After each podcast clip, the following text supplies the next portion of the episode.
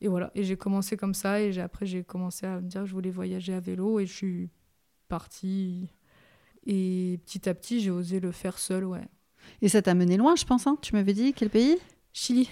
Ah oui. Ouais, là, le Chili, j'étais toute seule, à Et- vélo. Et là, je trouve euh, dans un endroit un vélo, quoi. Enfin, on m'offre un vélo dans une maison, euh, un vieux VTT abandonné que j'ai réparé. Je te jure, c'est rien. J'ai réparé avec un bout de. Parce que c'était au fin fond de la Patagonie, il n'y a rien, pas de magasin, rien du tout. Hein. T'as qu'une déchette. Alors, du coup, j'ai pris un bout de carton de, de, de briques de lait pour mettre dans le pneu pour le consolider. J'ai pris deux bidons bleus, là, que j'ai coupés, que j'ai fixés sur un vieux pneu. Bah, au début, je faisais des tournées. Donc, je faisais des tournées à vélo. Et puis, en fait, je parlais trop avec les gens. Alors, en fait, c'était des tournées interminables. Vraiment. Et du, j'ai- En plus, si tu connais tous les gens du mais village. bien sûr, c'est comme ça que ça a marché au début. En fait, c'est que je fallait que je teste mon pain. Mais oui, mais c'est parce que le pain, c'est quelque chose au niveau euh, social très intéressant. Parce qu'on touche quelque chose qui est basique, qui est de Mm. manger. Et quand j'ai commencé à faire du pain, comme quand je faisais à manger, pour moi, l'important, c'est de faire un pain bon, Ouais. au goût, nourrissant et accessible économiquement, qui se garde, quoi.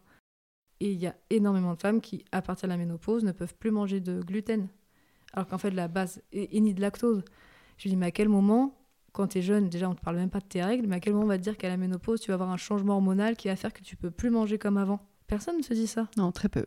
Et en fait, moi, j'ai mar- j'ai remarqué ça en faisant le pain. À dire, bah, manger euh, des galettes de sarrasin jusqu'à la fin de votre vie, euh, merci l'ennui, quoi.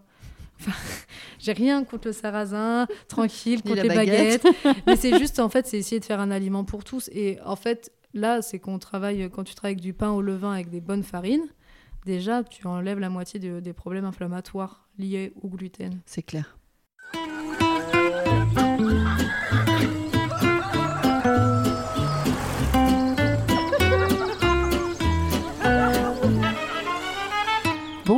Bonsoir et bienvenue sur les nouvelles filles de la campagne.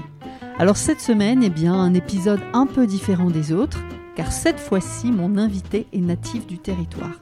Elle est née ici à la campagne, elle a vécu son enfance sur un territoire dit rural, et puis elle est partie explorer le monde, en partie à vélo. Elle est rentrée, elle s'est installée et elle a trouvé le métier qui la rend heureuse. Elle y a mis beaucoup de sens, elle le saupoudre de ses valeurs et de son éducation. C'est, je pense, une rencontre qui ne vous laissera pas indifférent, indifférente. Elle vous donnera à réfléchir, ça c'est certain. Je vais arrêter là et je vous donne rendez-vous vendredi matin pour un nouvel épisode des Nouvelles Filles de la Campagne. Bonne écoute et merci.